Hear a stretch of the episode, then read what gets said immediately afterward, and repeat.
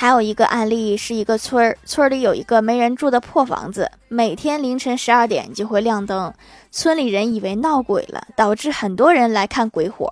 后来一调查，是村长为了拉动村里的旅游业，每天晚上十二点去破房子里开灯。这个村长也是够拼的。